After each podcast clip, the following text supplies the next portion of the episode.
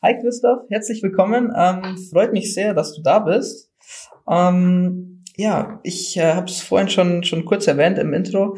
Äh, heute soll es um das Thema barrierefreie UX gehen. Ähm, ziemlich starkes Buzzword, wie ich finde. Ähm, vielleicht kurz zu dir. Du bist ja ähm, oder leitest ja die Abteilung ähm, User Experience bei Quinscape und ihr seid zertifiziert für barrierefreies UX. Ähm, hol mich doch mal ab, was ist es überhaupt? Ja, sehr gerne, kein Problem. Äh, kann ich viel zu erzählen, ist genau mein Thema. Also nochmal ganz kurz zum Unternehmen, wenn wir verstehen, warum und wo wir da herkommen. Wir sind ein Dortmunder Unternehmen und als IT-Dienstleister Partner bei der digitalen Transformation. Äh, das heißt, wir helfen unseren Kunden, ähm, sich zu transformieren und wir sind in Deutschland führender Spezialist für bestimmte Plattformen, die uns dabei helfen, das zu tun. Ein Beispiel ist C-Place, wo es viel um Kollaboration geht, um ein großes Portal, äh, was die äh, Kollaboration betrifft, ähm, unter dem Thema ähm, Agile Enterprise Collaboration oder eben Talent und Tipco äh, für Data und Analytics. Und ähm, bei diesem IT-Dienstleister, also wir verstehen uns als Systemintegrator und dort haben wir auch ein Team für User Experience und ähm, dieses Team unterliegt meinem Verantwortungsbereich und ähm, eben auch das Thema der Accessibility. Beide Bereiche verantworte ich und unsere Aufgabe ist es, all unseren anderen Abteilungen eben in diesen beiden Themen möglichst gut und kompetent zu unterstützen. Klingt ähm, sehr, sehr spannend. Heißt, ihr seid quasi äh, nicht, es jetzt vielleicht so von, von einem klassischen ähm, UI UX Bereich vielleicht kennt, ihr seid, euer Kerngeschäft ist nicht das User Experience Design, sondern ihr seid eigentlich als Abteilung ähm, ähm, unterstützend bei Quinscape äh, für, ähm, für die, die internen äh, Abteilungen zuständig und ergänzt quasi das, das ganze Thema und rundet das ab, wenn ich das richtig verstanden habe. Genau so ist es. Wir möchten am Ende des Tages äh, begeistern das haben wir uns auf die Fahne geschrieben oder beziehungsweise ich mir. Und äh, das geht halt nur, wenn man äh, ein sehr gutes Softwareprodukt abliefert und dazu gehört auch eine gute äh, User Experience. Und ähm, wir machen natürlich auch ähm, autonom ganz normale Aufträge, wie man es eben auch aus dem Agenturgeschäft äh, kennt.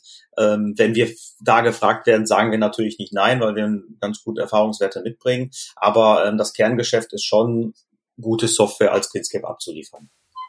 Okay. Ähm, wir hatten uns ja, oder das Thema des heutigen Podcasts soll ja sein, barrierefreies UX. Das ist so ein Buzzword. Ähm, ich, ich weiß nicht, ob ich es falsch verwende, ob, ob ich da irgendwie was durcheinander bringe. Ich habe es tatsächlich auch noch nicht so oft gehört, beziehungsweise es ist mir vorher nicht über, noch nicht über den Weg gelaufen. Äh, ich denke, das wird dem einen oder anderen da draußen vielleicht auch so gehen. Nichtsdestotrotz, oder wahrscheinlich besonders deshalb ein super spannendes Thema, ähm, weil es zumindest jetzt aus meiner ähm, Sicht heraus noch, glaube ich, ein sehr spezielles Thema auch ist. Ähm, was versteht man darunter eigentlich? Also kannst du es ein bisschen greifbar machen? Auf jeden Fall. Ähm, zunächst einmal ist so meine gängige Erfahrung über eine ganze Dekade mittlerweile, dass Barrierefreiheit, wenn die Leute das hören, versteckt die das äh, braucht es aber an der Stelle gar nicht. Ähm, barrierefreies UX ist aus meiner Sicht schon eine spannende Wortkombination. Ich möchte an der Stelle aber auch noch mal ganz kurz sagen, ich drifte immer wieder gerne, weil ich diesen Job schon so lange mache, in irgendwelche Normen ab. Also wenn ich dich damit oder euch damit anfange zu langweilen, dann bitte einmal an, einhaken. Dann ähm, versuche ich da den Bogen anders zu spannen. Ähm, auf jeden Fall die diese Wortkombination barrierefreies UX, was heißt das eigentlich? Äh, wir wissen ja alle, User Experience alleine steht ja für ein Nutzungserlebnis, das ich definiere und hat auch eine eigene Norm, die 92 41 210, äh, die ja an sich schon vieles definiert und beinhaltet, unter anderem natürlich auch die klassische Gebrauchstauglichkeit eines Software während der Nutzung. Ähm, Barrierefreiheit hingegen, wenn ich mal diese Begriffe auseinander differenziere, äh, was bedeutet eigentlich Barrierefreiheit insgesamt? Barrierefreiheit bedeutet, oder wie man heutzutage mo neumodisch oder modern sagt, ähm, ein System muss barrierekonform gestaltet sein, bedeutet, ähm, das kommt so ein bisschen aus, also es gibt noch einen anderen Begriff aus der Entwicklung, Progressive Enhancement. Das heißt, man versucht jedem Nutzer alle Inhalte zur Verfügung zu stellen, egal welches Handicap er hat. Und das bedeutet eben Barrierefreiheit. Ne? Und ähm, jetzt beide Begriffe miteinander zu koppeln, ist schon richtig und schon, finde ich, ähm, eine gute Sache. Ähm, ist aber, wenn man das als Einzeltask betrachtet, wirklich als eine einzelne Aufgabe, ähm, schon, ich mache erstmal A und dann mache ich B. Und ähm, hier ist eben das Interessante, bei der Barrierefreiheit versuche ich natürlich blinden Nutzern Zugang zu der Software zu verschaffen, farbenblinden Nutzern, überhaupt äh, Nutzer, die vielleicht kaum oder gar nicht einen, einen Computer benutzen können, weil die Systemumfeld schon eine hohe Verantwortung trägt. Das beste Beispiel, was ich immer dazu ähm, gerne äh, einbringe, ist, ähm, wir hatten ja diesen Lebensmittelskandal mit den Dioxineiern. Und äh, die Regierung, der Staat hat eine wichtige Aufgabe, und zwar, wenn er darüber informiert, zum Beispiel im Internet, dass es dass vergiftete Eier im Umlauf sind, äh, muss natürlich auch Verantwortung getragen werden, dass jeder Zugang zu diesen Informationen hat. Und jetzt kommt die Kopplung zu dem Begriff, das ist ganz spannend. Und diese Zug, also wenn ich auf diese Seite gehe, muss ich sie natürlich auch bedienen können. Also gehen wir in Richtung Gebrauchstauglichkeit. Und ähm, also Fazit zusammenfassend, und das ist das, was ich jetzt über die Jahre mit dem Thema auch gelernt habe, ist eigentlich, wenn man ein Portal oder eine Internetapplikation baut und auf die Barrierefreiheit achtet, und die ist auch genauso definiert wie UX und so weiter in verschiedenen Schritten, dann erreicht man meist einen ganz guten Gebrauchstauglichkeitswert. Das heißt, automatisch wird die Software auch durchaus gebrauchstauglich. Ähm, für die User Experience muss man aber ein bisschen noch was tun. Ich hoffe, ähm, das war verständlich. Ja, also also ist quasi, ähm, kann man sich quasi so vorstellen, dass man sagt, eigentlich geht man einen Weg und ähm, auf diesem Weg geht man ja eigentlich schon diesen diesen Schritt Barrierefreiheit, weil man möchte ja, äh, wenn man sagt, eine User Experience, die soll ja das soll wie du schon gesagt hast, gebrauchstauglich sein. Dementsprechend ähm, äh, erfüllt sich das ja gemeinsam sozusagen. So habe ich das jetzt verstanden, dass man sagt, man, man arbeitet nicht, nicht gegen, gegeneinander, also das kollidiert irgendwie nicht, sondern man sagt, okay, ähm, wenn ich eine gute Nutzererfahrung haben möchte, wird das automatisch barrierefrei oder umgekehrt. Ist das so oder? Ja, zum Teil. Ähm, ich, vielleicht kommen wir noch im Verlauf des Gesprächs auf so ein paar Punkte, denn wenn du eine Software barrierefrei, barrierefrei gestalten möchtest, hast du auch leider ein paar Einschränkungen, weil du versuchst ja eine möglichst gute Zielgruppe abzuholen und ähm, du kannst jetzt nicht mit einem super fancy Design um die Ecke kommen, was dann schlechte Kontraste hat für denjenigen, der einen grauen Star hat.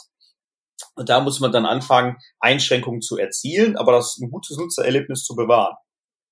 Und das ist das Spannende ist es dann, ähm, das wäre nämlich auch so meine nächste Frage gewesen, wenn man sich das vielleicht jetzt mal so ein bisschen auf den Alltag überträgt, ähm, kann man sich vielleicht ein bisschen besser vorstellen. Ähm, nimmt man das ja, wie du vorher schon gesagt hast, ist ja leider äh, oftmals sehr ähm, negativ konnotiert. Das ganze Thema Barrierefreiheit etc. Ach ähm, nein. Wie ja, nicht negativ, nicht negativ, aber nicht negativ, das war falsch ausgedrückt, aber ähm, dass man sagt zum Beispiel, man, man, man tut zusätzlich etwas, ähm, man man ähm, muss irgendwie zusätzliche bei, äh, ähm, Ressourcen einfach aktivieren, um das auch zu erfüllen. Und da ist halt so die Frage, die, die ich mir stelle, ähm, ist es für euch super viel mehr Aufwand, das, das zu machen? Ähm, zum Beispiel eine Software barrierefrei zu machen? Oder ähm, sagt ihr, das ist gar nicht so viel, so viel mehr ähm, oder, oder gar nicht, differenziert sich gar nicht so viel mehr von ähm, nicht barrierefreier ähm, Usability oder ähm, User Experience? Ja, das ist eine spannende Frage. Also ich müß, wenn ich ganz ehrlich bin, müsste ich dir die aus drei oder vier verschiedenen Rollen beantworten. Ähm, bei uns im Unternehmen habe ich schon sehr viele äh, Erfahrungen, Rollen mit. Ich habe ja auch als Frontend-Entwickler angefangen und diese Frage beantwortet, also wenn man mal startet mit aus der Sicht des Kunden, ist das erstmal teuer, weil das muss ich dazu kaufen. Ne?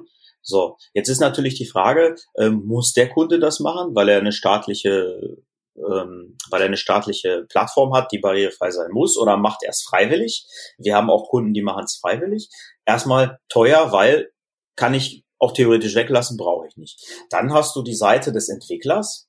Der Entwickler muss schon ähm, anders beziehungsweise sauberer ähm, programmieren und sich an bestimmte Schritte halten, ähm, was aber letztendlich auch dazu führt, dass die Software besser wird. Sie wird nicht nur gebrauchstauglicher, sondern auch besser, weil beispielsweise ein Prüfschritt der Barrierekonformität ist, ähm, lineare Inhalte zu machen, Überschriften H1, H2, H3, so so so ein äh, so ein Kindergartenkram, der aber bei großen komplexen Plattformen einfach nicht gut funktioniert. Und ähm, dann dann die Rolle des, des UXlers beziehungsweise dann auch des, die Subrolle des Designers ist. Ähm, er muss natürlich die Prüfschritte kennen, bevor er anfängt, einen Prozess und ein Portal zu gestalten. Also die Arbeitsweise ist schon ähm, leicht modifiziert und anders. Ähm, die Mehraufwände sind schon da, aber letztendlich ist das Ergebnis, dass die Software besser wird und die Software wird zugänglicher.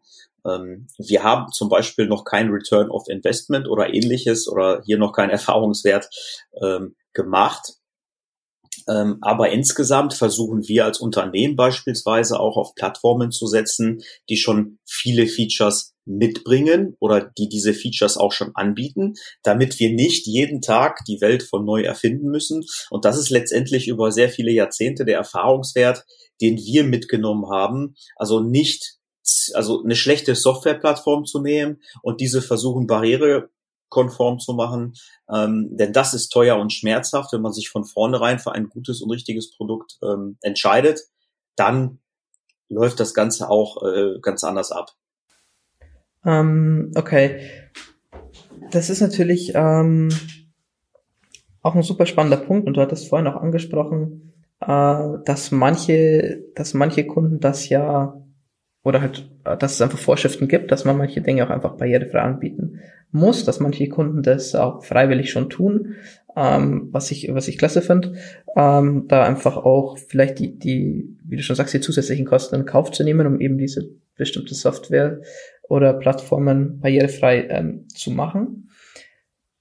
Die Frage, die sich mir da stellt oder was ich gern wissen würde, ist, ähm, was, ich weiß nicht, wenn du, wenn du nicht drüber reden kannst, sagst mir auch gerne, aber was, was sind das dann so für Kunden? Also sind das äh, auch einfach so ganz, ganz in Anführungsstrichen normale Kunden, die aus der Industrie kommen, die sagen, okay, wir möchten einfach jetzt auch eine, eine Software haben, die ähm, einfach barrierefrei ist, weil uns das wichtig ist. Ähm, oder sind das eher, weiß ich nicht, ähm, staatliche Themen oder bestimmte Einrichtungen, die einfach so etwas gewährleisten müssen? Äh, Gibt es da irgendwie so, so einen Trend, den ihr bei euch habt? Mhm. Das ist tatsächlich ganz unterschiedlich, also sowohl als auch. Ursprünglich kommen wir aus dem, also warum haben wir uns für dieses Thema interessiert oder warum habe ich mich letztendlich dafür auch interessiert, ist, weil wir natürlich auch ähm, Staat, äh, den Staat als, ich sag mal, Kunden haben und äh, hier Dinge für den Staat tun. Ähm, es kommen aber auch Kunden, beispielsweise ähm, zu unserem Kundenstamm gehören auch äh, einige Automotive aus Deutschland, ähm, wo wir auch schon mal diese Themen abarbeiten durften, zum Beispiel im Bereich einer äh, mobilen Applikation. Und ähm, im Moment ist es eben jetzt so, dass es jetzt eine neue Verordnung gibt, oder was heißt neu, ist schon ein bisschen älter, und ähm, die ist, ich sag mal in Anführungszeichen, jetzt noch ein bisschen strenger, weil jetzt noch weitere Prüfschritte dazugekommen sind und das ähm, BGG, äh, das Bundesgleichstellungsgesetz, muss eben auch noch eingehalten werden. Ähm, das heißt, diese beiden Dinge äh, führen jetzt dazu, dass jetzt noch, noch viel mehr Anfragen und Aufträge reinkommen, weil es leider nicht ähm, so eine breit gefächerte Masse an, an Prüfer gibt. Und ähm, in dem Sinne passiert jetzt gerade hinter den Kulissen sehr viel, dass alle schaffen, diese, diese neue Verordnung, die glaube ich eigentlich schon seit 2018, Ende 2018 da ist, äh, einzuhalten. Und ähm, die Kunden, die das freiwillig machen, ähm, die, die, also das muss man sich so vorstellen, zumindest die, die bei mir über den Tisch gingen, das sind schon ähm, Applikationen mit sehr, sehr hohen Nutzerzahlen, wo der Kunde weiß, dass, es sich, dass sich das auch für ihn lohnt. Ich hatte auch mal einen sehr interessanten Fall, da war ein oberer Manager, äh, wenn ich mal aus dem Nähkästchen äh, plaudern kann, hat sich dafür sehr stark interessiert, weil er so einen Fall unmittelbar in der Familie hatte und natürlich sehr, sehr vertraut dann mit dem Thema war.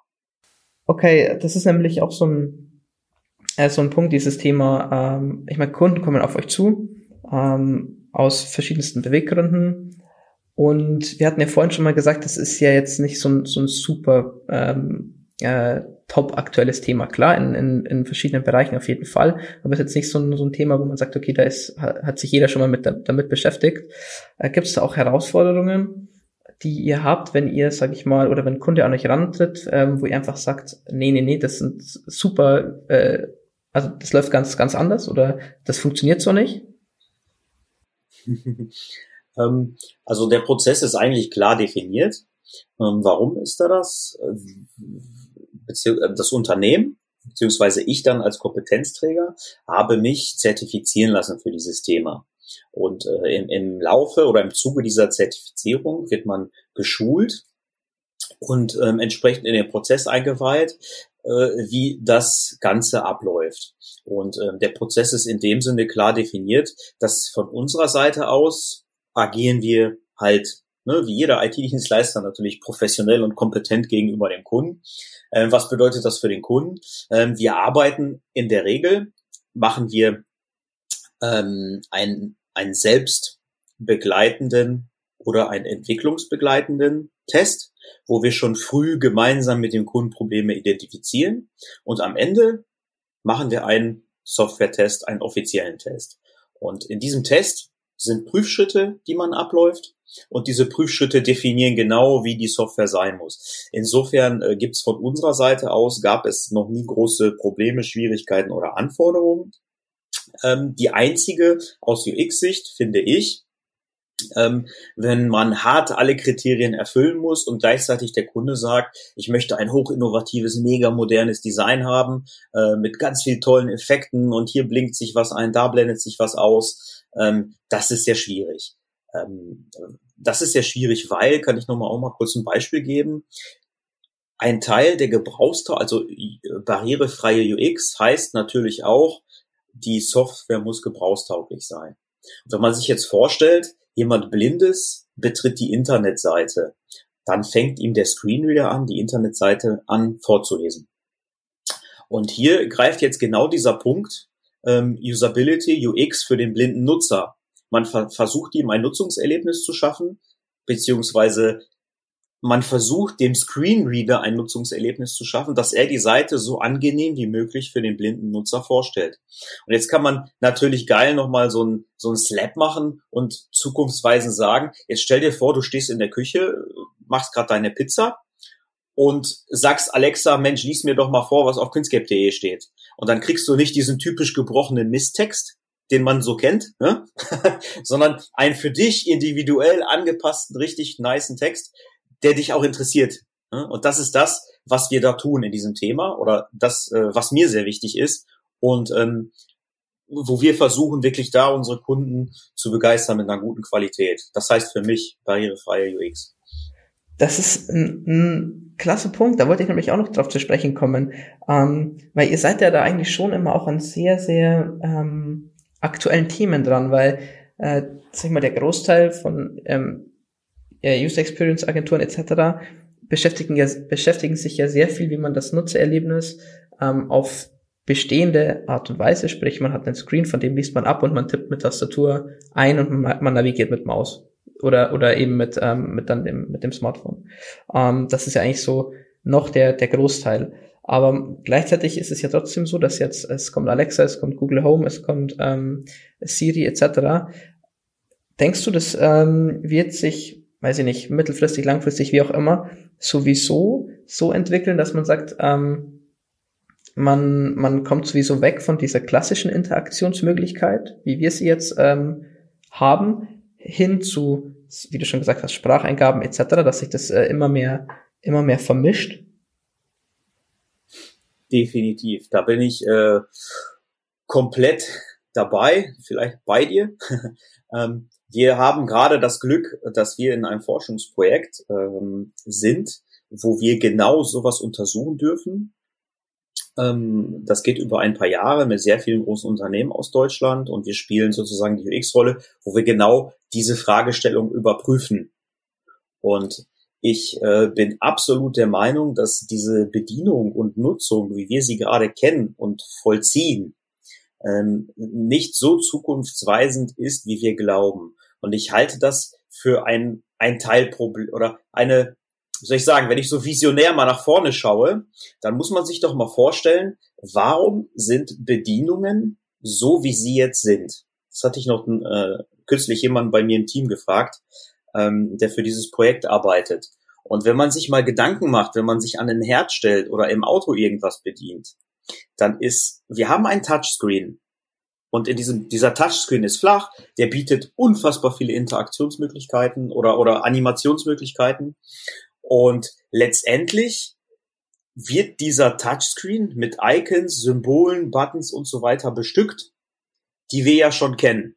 So, und jetzt hatte ich gefragt, in die Runde mal gefragt, jetzt stellt euch vor, 1970 bis 2019 hätte es nicht gegeben, sondern wir würden sofort mit LCD Touchscreen starten. Würdet, würdet ihr davon ausgehen, dass die Bedienoberflächen genauso aussehen würden wie heute? Ich finde, das ist eine gute, gute ähm, Frage zum Nachdenken. Das ist wirklich eine sehr gute Frage, weil ähm, man ist es ja, man ist es ja einfach nur so gewohnt. Also natürlich, der Mensch ist ein Gewohnheitstier und ähm, ich kaufe mir ein Gerät und ich habe mein ganzes Leben lang natürlich ähm, angefangen mit dem ersten Handy. Äh, damals halt noch mit Tasten ähm, eintippen und vom Bildschirm ablesen. So, das war immer so meine Art der Interaktion über Jahre hinweg.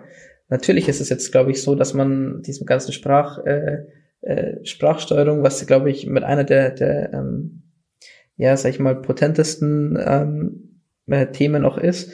Ähm, wenn man dem jetzt natürlich begegnet, das ist, glaube ich, auch von Interaktionsseite für jemanden, der es nicht, ähm, der es so nicht gewohnt ist, natürlich eine Herausforderung.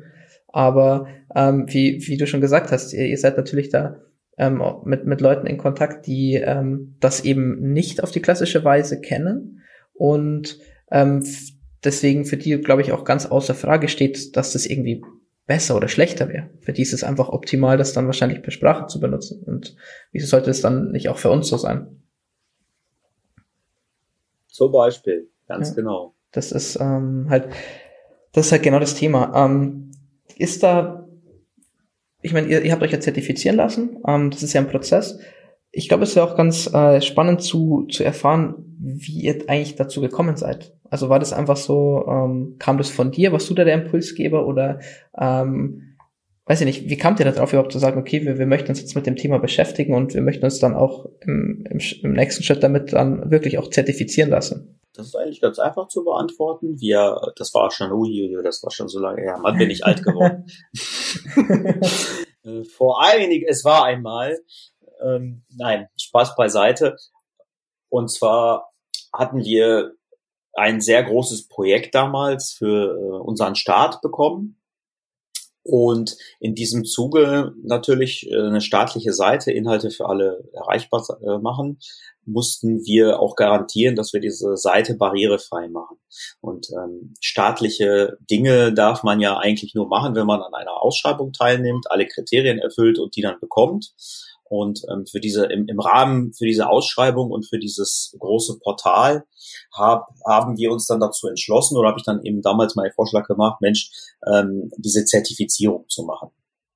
Und damals lief eben auch ein Projekt gefördert vom Staat, das hieß äh, Bit, Bit inklusiv, jetzt heißt es Big Big at Work.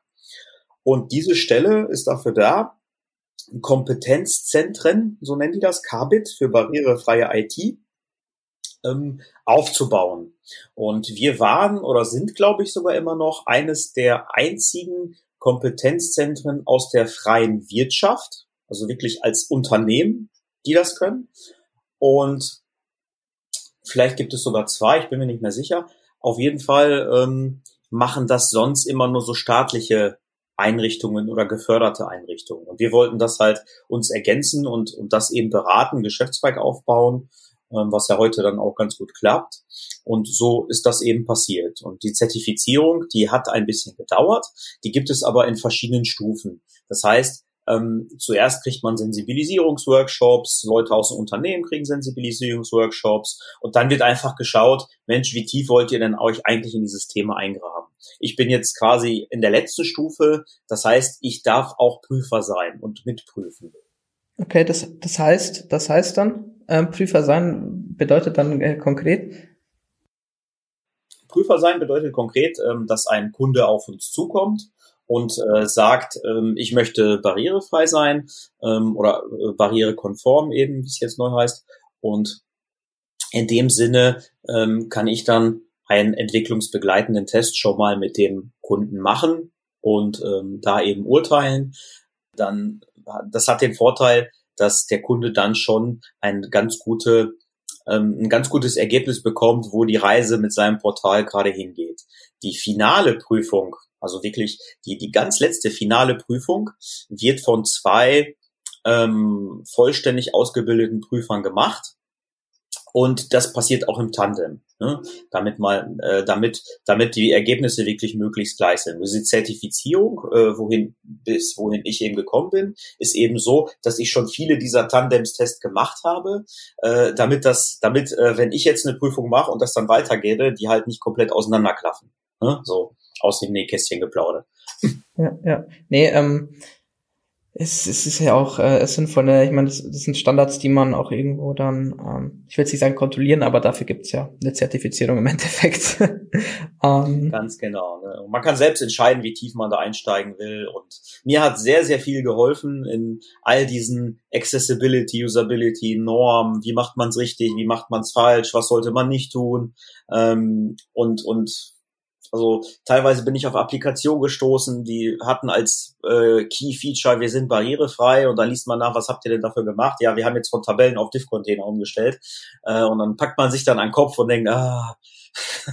ja, äh, ich, ich glaube es dir, es ist äh, ähm, ja, kann ich, kann ich mir vorstellen. Ähm, dieses ganze Thema ähm, Zertifizierungen etc. und wie, wie dieser ganze Weg, den, den ihr ja ähm, auch gegangen seid und auch die Projekte, die ihr bisher gemacht habt, habt, ähm, habt ihr da eigentlich auch irgendwas, ähm, bestimmte Erkenntnis oder hat es euch auch in, in der Arbeit ähm, an Projekten irgendwie Input gegeben oder geholfen, die jetzt nicht äh, spezifisch barrierefrei waren? Wo ihr sagt, okay, da, da haben wir irgendwie einen anderen Blickwinkel einfach mal für Dinge bekommen?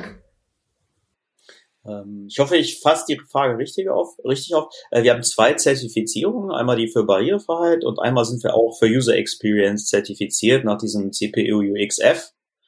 Und ähm, es ist tatsächlich so, da sichern sich natürlich auch die größeren Unternehmen ab und gucken schon, ähm, schreibt der nur kein UX oder ist er auch zertifiziert dafür? Und das hilft uns an den Stellen natürlich weiter, auch wenn es jetzt erstmal aus, auf dem Papier steht, ähm, hier äh, weiterzukommen. Inhaltlich hat uns der Inhalt beider Zertifizierungen schon nochmal einen Kompetenzschub gegeben. Das muss man schon sagen. Ich bin, ähm, ich sag mal, eher grinsend und stolzierend in diese Schulung reingegangen, nach dem Motto, ja, ich habe jetzt schon so viel erlebt und gesehen und bin jetzt hier der Rambo. Äh, aber es hat doch nochmal was gebracht, äh, wirklich das nochmal aus einer anderen Sicht nochmal zu bekommen. Wie machen das andere im Unternehmen? Äh, mir war es hier sehr wichtig, auch diese Schulungen von Menschen zu bekommen, die in Unternehmen arbeiten, die ähnlich aufgestellt sind wie wir und nicht von irgendwem, der den ganzen Tag nur Schulungen macht, weil ähm, da ist mir der Praxisbezug schon sehr wichtig. Und ähm, im Grunde genommen, ja, hat geholfen. Das genau, das ist nämlich so das, ähm, auch worauf ich hinaus wollte, dieses ganze inhaltliche Thema. Ähm, weil man muss natürlich, glaube zumindest meiner Auffassung nach, auch nochmal einen anderen Blickwinkel auf die Dinge haben oder Dinge vielleicht auch anders angehen, wenn man ähm, auf Barrierefreiheit achtet. Äh, habt ihr da irgendwie, hat es euch vielleicht auch irgendwie ein bisschen so die Augen geöffnet für, für andere Projekte, wo ihr sagt, hm, vielleicht sollte man Dinge nochmal ganz anders angehen und nicht äh, immer die vorgefertigten Wege gehen, sag ich mal? Für Projekte, die nicht spezifisch barrierefrei sein müssten oder, oder ähm, genau.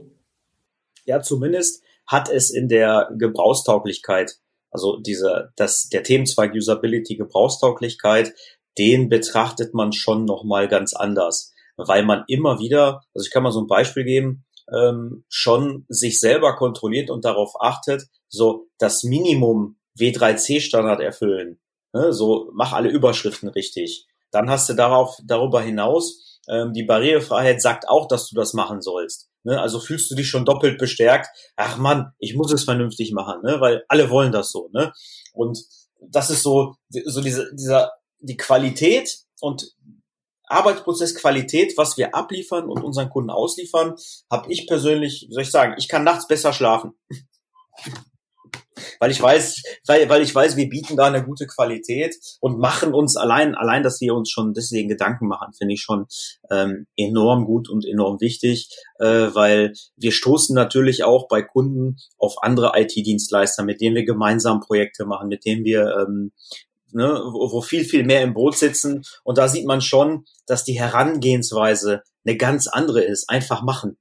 Irgendwie muss ja nur ein Stück Software sein ne, wo wir dann sehen, ähm, was wir so alles beachten, dass uns der Nutzer wichtig ist und so das Minimale, okay, da nimmst du halt nur drei, vier Prüfschritte aus der ähm, Barrierefreiheit, aus, aus den Prüfschritten der Barrierefreiheit, du packst deine UX-Kenntnisse noch ein bisschen rein, die sieben Dialogprinzipien, ähm, nutzt noch ein bisschen den Standard und schon hast du eine, eine gute Basis, wo du dich schon deutlich abhebst zu dem, was jetzt ein Entwickler auf die Beine gestellt bekommt. Weil meine Meinung ist da auch ganz klar. Ein Entwickler hat sich im Laufe seines Lebens dazu entschlossen, Informatik zu studieren, weil er programmieren möchte.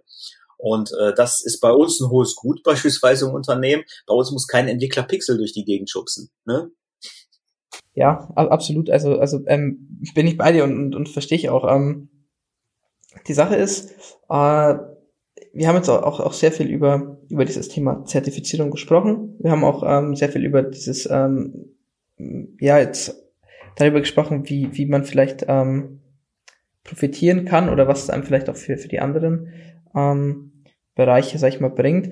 Wie standen denn bei euch eigentlich, ähm, oder wie kam das eigentlich bei den Mitarbeitern an? Also, ich meine, das ist eine gute Sache, steht außer Frage, aber ähm, es ist, glaube ich, natürlich auch immer so ein, äh, so ein Thema, wenn man jetzt mit so einem großen neuen Thema, das ja euch auch im Kern auch irgendwo jetzt ausmacht, zumindest so wie ich äh, dich und, und euer Unternehmen jetzt kennengelernt habe, ähm, ist es ja für euch auch schon ein sehr großer Punkt.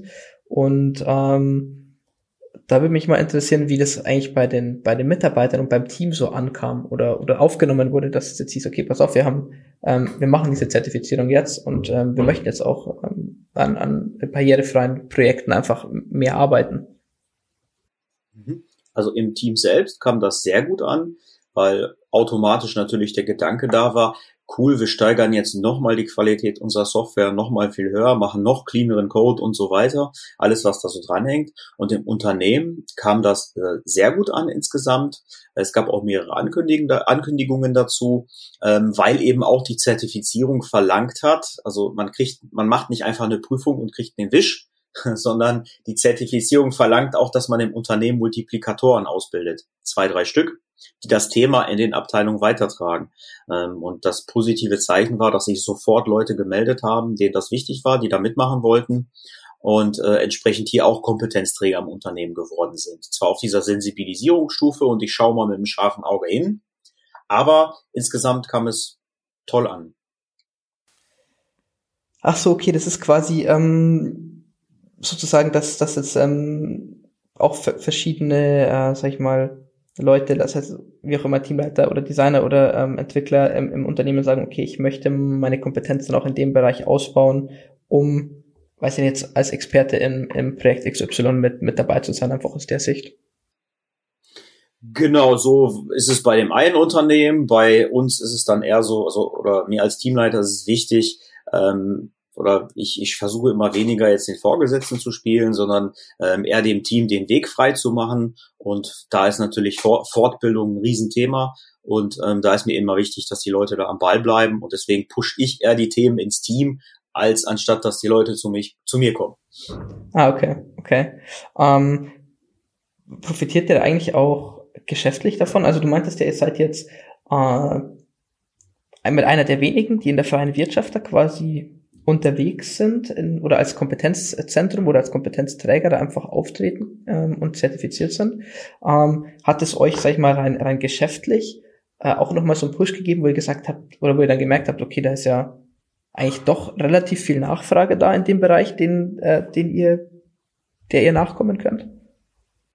Also ich muss schon sagen, teils, teils. Ähm, dieses, ich hatte das, oder Ziel war es, das als Standbein aufzubauen, um unseren Kunden besseren Service anzubieten. Wir haben das jetzt aber nicht aggressiv oder aktiv marketingtechnisch angeboten oder verfolgt, sondern das, was mal so einplätschert, das bearbeiten wir Und ähm, Ziel war es einfach, unseren Kunden einen besseren Service anzubieten. Und die Kunden, diese Bestandskunden, die wir haben, ähm, da kamen sehr viele Anfragen rein. Ähm, das konnten wir bearbeiten, aber nicht alles hat letztendlich auch zu einem Auftrag geführt.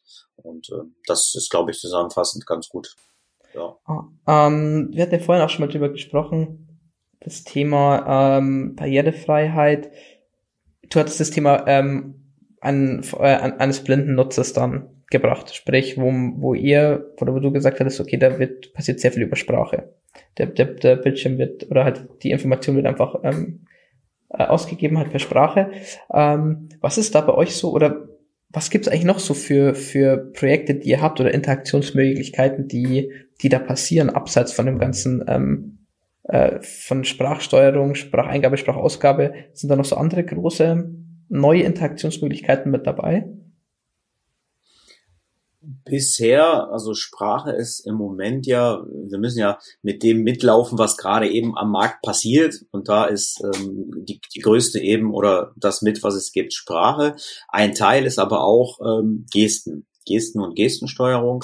Das ist ganz wichtig. Die Herausforderung, die wir hier noch ein bisschen zu bewältigen haben, ist, dass äh, wenn du beispielsweise als äh, Nutzer mit, mit einer Sehschwäche oder sonstigen auf so einem iPad unterwegs bist und die, ähm, die alles vorlesen lässt, ähm, kollidiert das manchmal mit den Gesten, die die Internetseite anbietet. Und äh, das ist eine spannende Herausforderung, die man da noch bewältigen muss, die es da gibt. Ähm, aber über Sprachen und Gesten, wenn ich kurz darüber nachdenke, hatten wir bisher keine weiteren ähm, Interaktionsherausforderungen, die jetzt nochmal völlig neu oder anders sind. Ne? Okay, es sind quasi die zwei, die zwei größten, ähm, zwei größten Themen, die einfach auch, auch passieren bei euch jetzt, sag ich mal, aus rein technologischer Sicht. Genau, ja. Okay. Aber nach um, wie ähm, vor ist natürlich äh, Frontend ganz normale Oberfläche ähm, und deren UX ist nach wie vor das äh, absolute Hauptthema. Ja, ja, klar. Ähm, das heißt, ihr seid dann so von, von, von der Herangehensweise her, wird einfach auch sehr viel mehr Fokus auf ähm, einfach auf die ähm, nicht auf die User Experience an sich, sondern auf eigentlich auf die Benutzbarkeit, wie wie ähm, vollständig und sinnvoll ist äh, Information ein, Informationsein- und, und Ausgabe ja noch viel besser. Eigentlich, eigentlich ist es ganz einfach und du wirst es auch wiedererkennen, diesen Satz, sondern eigentlich legen wir wirklich unseren Wert auf, äh, wie effizient und effektiv kann der Benutzer sein, seine Aufgabe, sein Ziel zufriedenstellend erreichen. Und das ist das tatsächlich, was wir machen wollen. Und äh, alles darunter, UX, User, äh, Usability und der ganze äh, Blakram, ähm, der ist einfach nur der Werkzeugkasten und der Methodenkoffer, den wir nutzen, um dieses Ziel zu erreichen. Ne? Und äh, das finde ich immer ganz spannend, weil wenn ich auf andere Menschen treffe, vielleicht bei so einem Pitch, wenn ich mir den mit ansehen darf, da wird immer andersrum argumentiert. Ihr braucht die geilste UX, das muss alles hier äh, äh, toll sein und Dings und ähm, verstehe ich nicht, weil am Ende des Tages gilt es, dass der Nutzer seine Aufgabe vernünftig erledigen kann und vielleicht sogar schneller als vorher. Ne? Klar, das ähm, würde würd ich auf, auf jeden Fall so unterschreiben. Aber ist es nicht auch dennoch so? Ich meine, wenn man sagt, okay, die, ähm, die Aufgabe vernünftig ähm, erfüllen, sage ich mal, wenn man jetzt eine App als Beispiel nimmt, also ich bin natürlich jetzt nicht so tief vom Fach, muss ich auch sagen, aber ähm, würde es dann nicht auch einfach ausreichen zu sagen, okay, ähm, ich brauche eigentlich diese ganze ähm, in Anführungsstrichen anmalen, also diese optische Aufbereitung, die dem Nutzer ja die App vielleicht ansprechend gestaltet, bräuchte man dann ja gar nicht, um der Effektivität willen. Ähm, gibt sowas bei, äh, bei euch jetzt zum Beispiel im, im Bereich Sprachsteuerung, Gestesteuerung auch, dass ihr sagt, es geht nicht nur darum, Dinge effektiv und effizient zu, ähm, äh, äh, zu passieren zu lassen, sondern auch so angenehm wie möglich, wo man sagt, okay, ähm, der Nutzer soll sich auch wohlfühlen und nicht nur seine Sache effizient und gut erledigen können, was, was er tun möchte? Hm.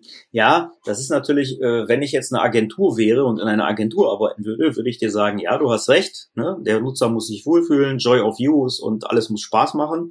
Ähm, bei einem IT-Dienstleister, ähm, wo ich jetzt herkomme, ähm, hat man sehr, sehr hohe Nutzerzahlen in sehr komplexen Arbeitsprozessen. Und hier geht es darum, wirklich ein tolles System zur Verfügung zu stellen. Und toll heißt effektiv, effizient, intuitiv. Ähm, mit Nutzungserlebnis ist noch das i-Tüpfelchen an der Stelle. Und hier ist, hier ist nämlich dann genau das entscheidend, dass man sagt, ähm, ja, die Aufgabe ist entscheidend, der Prozess ist entscheidend. Wenn du mich jetzt als Kunde fragen würdest, ich brauche dieses Bling Bling nicht, der Nutzer soll sich wohlfühlen, ähm, sag ich, ja natürlich, genau das ist der Punkt. Denn Bling Bling und Design ist nur ein klitzekleines i-Tröpfelchen, was irgendein Praktikant am Ende des Tages macht, jetzt ganz böse gesprochen, und zwar das Ausmalen, was wir uns Tolles überlegt haben. Ne? Und äh, das ist ja halt auch immer wieder das, was noch in die Köpfe der, der Menschen muss, ähm, dass Visualisierung nur ein klitzekleiner Teil von, von User Experience ist. Ne? Ich merke das jetzt auch selber. Ähm, die Agenturen und Agenturseiten, die ich immer wieder besurf, fangen sich jetzt alle an, UX Studio zu nennen ähm, und, und nicht mehr Agentur XY. Daraufhin habe ich mal gegoogelt, Mensch, was bedeutet das? Warum machen die das denn alle?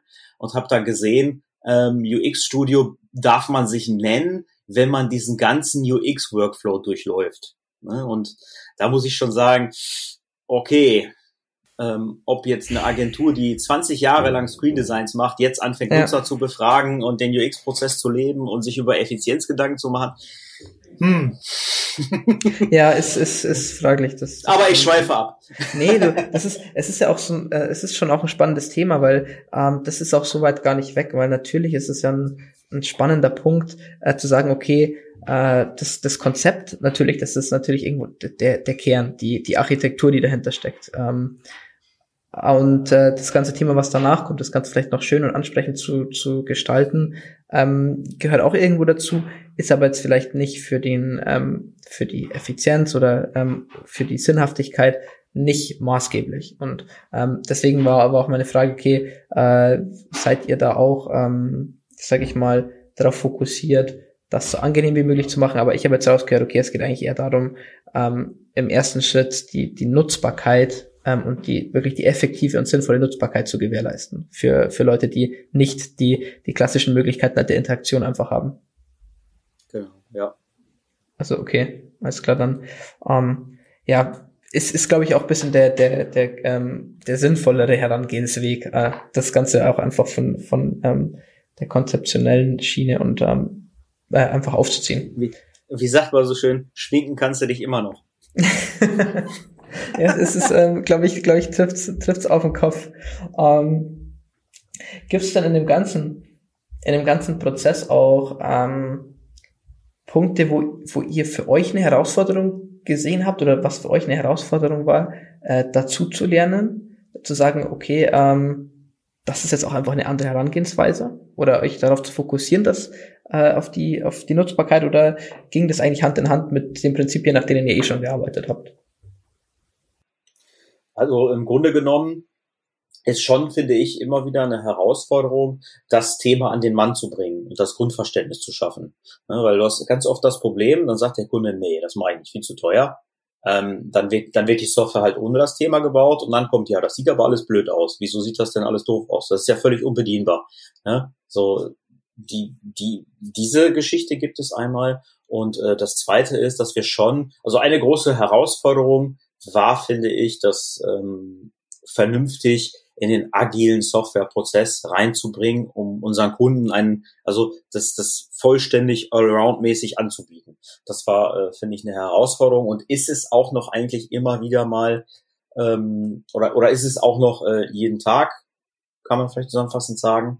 Ähm, und das ist halt, weil, wie soll man sagen, es ist, finde ich, es ist eine hochwertige Dienstleistung, die man da anbietet. Ne? Alle sprechen geil, geil, ich will Apple sein, aber im Endeffekt ist das genau das gleiche wie ähm, ich gehe heute in den Supermarkt und kaufe teures Biofleisch, weil ich will ja was Gutes für die Umwelt tun. Und neulich hat irgendeine Studie, irgendeine Studie gesagt, ähm, die Leute kommen mit Billigfleisch wieder raus. Ne? Und dann fand ich das super, super interessant, was passiert im Supermarkt. Ne? So und äh, sobald der Mensch glaubt, er kann sparen oder ja, das wird schon irgendwie, das passiert automatisch.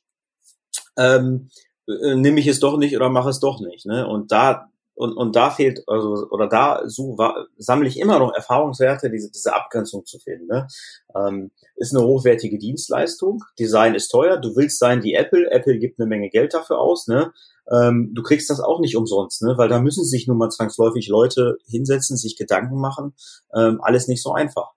Ne? Und, und das in den Köpfen der Leute ne, zu aktivieren, das ist eine Herausforderung, ja. finde ich. Ab, ähm ja, also absolut. Das ist, äh, ich glaube, das ist auch der Mensch einfach ein bisschen so gebaut, dass, dass man sich immer wieder zu dem Weitblick auch einfach ähm, selbst dazu, ich will nicht sagen zwingen muss, aber ähm, ich glaube, der Mensch ist von Natur aus nicht der, das weitsichtigste Lebewesen. Würde ich jetzt einfach mal so in den Raum werfen. Ja. Ähm, aber du hast gerade Apple erwähnt. Ähm, Finde ich ein cooles Stichwort, weil ähm, ich bin selber kein Apple-User, aber ähm, ich weiß damals noch mein, mein äh, iPhone und mein iPod Touch davor. Äh, Apple ist ja schon auch im, im barrierefreien Thematiken mit drin. Ähm, wie findest du, setzen die das um? Oder hast du dich da schon mal mit beschäftigt? Auf jeden Fall, war ein Riesenthema damals. Ähm, und zwar kann man zusammenfassend sagen, die Apple-Geräte sind die Geräte, die Nutzer mit Handicap nutzen, weil die die besten Bedienungshilfen anbieten. Das heißt, wenn wir den Auftrag bekommen, eine Software, eine App oder sonst irgendetwas auf Barrierekonformität hin zu optimieren, ähm, machen wir das schon wohlblickend auf ein Apple-Gerät tatsächlich. Ach krass, okay. Das ähm, habe ich jetzt nämlich noch sehr interessiert, als, als das Stichwort gefallen ist. Ähm, weil ich, ich habe nur diesen, ähm, diesen, diesen Button im Kopf, wo man dann diese ganze Eingabehilfen auswählen kann. Von dem her ähm, spannend auf jeden Fall. Und ich wüsste jetzt nicht, dass Android sowas hätte. Dementsprechend. Ähm, Android, Android äh, hat es auch. Also tatsächlich ähm, alle vier Plattformen, Windows Mobile, Android, BlackBerry und, und BlackBerry bin ich mir gar nicht mehr so hundertprozentig sicher, aber ähm, Apple, die bieten das schon an, jeder halt auf seine Art und Weise, ähm, aber da Apple halt sehr früh damit angefangen hat, ähm, ist es dort eben auf diesen Geräten wirklich mit am besten und ich sag mal, die Userbase der gehandicapten User, das ist so mein Informationsstand aus dem ähm, Netzwerk ist, dass das das meist verbreiteteste, ähm, die meist verbreiteteste Plattform ist, insbesondere das iPad an der Stelle, weil die es halt am besten machen. Hätte ich jetzt auch intuitiv, ohne mich zu tief damit zu beschäftigt, beschäftigt zu haben, hätte ich jetzt intuitiv tatsächlich auch gesagt. Die sind auch irgendwie von der Benutzeroberfläche ähm, an sich auch sehr klar in der Kommunikation äh, wie was funktioniert und wie was läuft. Ähm, ich würde gerne nochmal, trotzdem nochmal auf dieses Thema Zertifizierung kurz eingehen wollen, ähm, weil es natürlich für die Leute da draußen, die sich den Podcast jetzt anhören, ähm, vielleicht spielst du mit dem Gedanken, vielleicht auch nicht, ähm, selber in die Richtung zu gehen. Deswegen würdest du das, ähm, das empfehlen, oder für wen würdest du es empfehlen, so eine Zertifizierung zu machen, sich damit tiefer zu beschäftigen? Ist es für jeden geeignet oder äh, nur im bestimmten Kontext. Ähm, wie stehst denn du dazu? Also erstmal großes Kompliment. Du stellst die guten und richtigen Fragen. Ähm, finde ich eine finde ich finde ich eine tolle Frage. Ähm, wenn ich so ganz spontan mal aus dem Bauch herausschießen würde, ist es es bringt auf jeden Fall einen Mehrwert, wenn du dich damit beschäftigst, Software zu modellieren oder auch Software zu bauen. Ähm, bringt es einen Mehrwert. Da brauchst du aber nicht die gänzliche Tiefe. Wenn du an der Kundenfront mit unterwegs bist und ähm, Dinge verkaufen musst, verk also Verkaufsargumente oder dem Kunden teilweise mit oder, einfach mal argumentativ sagen, Mensch, das ist jetzt besser, das so zu machen, weil Barrierefreiheit ist wichtig, weil hilft es dir auch nochmal enorm in vielen argumentativen Sichtweisen.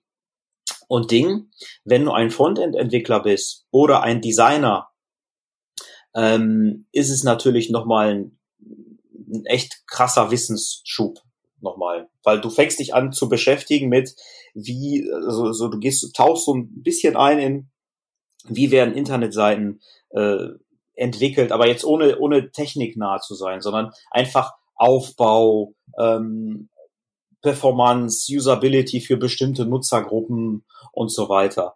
Ähm, das ist halt ganz spannend. Ähm, wenn du zum Beispiel jemand bist, der auf Fortbildung, Weiterbildung steht, der UX sich sehr viel fortbildet, ist das eine unfassbar gute Ergänzung, ähm, der dich nochmal wirklich zu einem Exoten macht, ne? zu, zu äh, noch mehr viel, noch mehr Kompetenz äh, reinbringt. Das ist so, das ist so das Spektrum. Muss man dafür softwareaffin sein? Oder wenn, oder, oder wenn ich jetzt sage, okay, ich bin jetzt ähm, ja, UX-Designer meinetwegen, bin im, im Konzeptionsbereich tätig, beschäftige mich jetzt nicht super viel mit der Software dahinter, mit, mit dem wirklichen, ähm, sei es jetzt Frontend oder Backend-Themen, ähm, trotzdem sinnvoll oder würdest du sagen, mh, hm, muss man schon ein bisschen so diese Software, Softwarekenntnisse auch mitbringen, weil man sich dort so ein bisschen tiefer einarbeiten also, muss? Genau. Also ich, ich würde es auf jeden Fall jedem UX ähm, Menschen, der, der nur Prozesse macht, schon empfehlen, weil ich finde, es gibt nichts Schlimmeres, als wenn einer in seinem Tunnelblick sagt, ich mache nur meine UX-Prozesse hier und will links und rechts nicht sehen, nicht sehen. Ähm, über Tellerrand schauen bin ich sowieso immer für. Und ähm, gerade da sehe ich schon ein paar Vorteile. Ähm, ein Beispiel in der, ein Prüfschritt ist zum Beispiel, du befindest dich irgendwo auf der Internetseite unten dann ploppt bei, sagen wir mal, Facebook irgendeine Nachricht oben ein. Ne? Muss das sein? Kriegt das der Blinde unten mit? Kriegt das der Screenreader mit? Ne? Ja, es gibt technische Möglichkeiten, wo das geht, aber vielleicht schaffst du es ja ein viel besseres Ergebnis zu erhalten, weil der Screenreader wieder nach oben springt, das vorliest und dich im Workflow unterbricht und so weiter. Ne? Und äh, deswegen halte ich es einfach für einen ultimativen Wissensschub nochmal. Ja, also ich bin da auch der, der totale Freund von ähm, einfach mal Blick über den Tellerrand. Das heißt jetzt ähm, mit welchem Thema auch immer. Aber ich glaube, es macht immer Sinn, sich auch mit so mit neuen Geschichten zu beschäftigen. Ob man jetzt konkret äh, sagt, okay, ich möchte äh, wirklich barrierefrei Projekte, barrierefrei Projekte ähm, angehen. Anderes Thema. Aber ich glaube, es ist auf jeden Fall schon mal ein guter Schritt, sich damit zu beschäftigen, ähm, weil es, glaube ich, auch nochmal andere Impulse einfach gibt, äh, die man vielleicht auch in, in andere Projekte etc. mit reinnehmen kann. Und wie du schon gesagt hast, äh, es ist immer gut, den, den Blick über den Tellerrand mal zu haben, weil man lernt ja bekanntlich nie aus. Deswegen. Ja, exakt. Exakt. Also es ist jetzt nicht das super luper Thema, wo man jetzt bei Dribble sich ganz viel tolle Layouts anguckt, sondern man muss sich schon reinlesen und reinfuchsen. Ähm, aber alles, was da steht, das ist echt cool und wichtig und, und hilft einem weiter. Apropos einlesen, ähm, hast du einen Geheimtipp oder wie, wie würdest du jemandem empfehlen, der sagt, okay, ich passt, Top Podcast, ich will mich damit beschäftigen, ähm, wo fängt man dann an? Also gibt es eine Website, äh, wo wendet man sich dran? Genau, das, das einfachste ist äh, wirklich einfach mal Google BITV einzugeben. Das ist die barrierefreie Informationstechnikverordnung. Dort findet man schon eine Reihe gute Internetseiten zu dem Thema und ähm, dann einfach mal BITV Selbsttest und äh, wenn man den einmal durchgespielt hat, weil zu jedem Prüfschritt ist ein Link mit dabei, der alles unfassbar gut erklärt. Was wird geprüft? Warum wird das geprüft? Warum ist das wichtig? Wie wird das geprüft? Äh, wenn man den einmal durchgespielt hat für sich, kann man sich schon zwei, drei Tage ruhig mal nehmen. Dann hat man schon, also da ist schon einiges an Kompetenz da, äh, was man mitgenommen hat, einfach mal so kostenlos. Und das ist echt toll. Ja, und ich würde sagen, ähm, also auf jeden Fall äh, vielen Dank dafür die Empfehlung und ich würde auch sagen, äh, im Zweifelsfall oder auch nicht im Zweifelsfall sollen sich die Leute einfach äh, an dich wenden. Ähm, denn ich äh, werde ja auch deine ähm, Kontaktdaten mit, äh, mit in die ähm, Beschreibung packen, beziehungsweise Infos zu deiner Person. Und ähm, wenn sich dann noch jemand äh, da draußen für das Thema interessiert, dann kann es sich auch sehr gerne an dich wenden, denke ich mal gerne, sprecht mich an. Zum, zum Austausch. Und äh, ja, ansonsten ähm, bedanke ich mich vielen, äh, vielmals für, für die Zeit, für das Gespräch.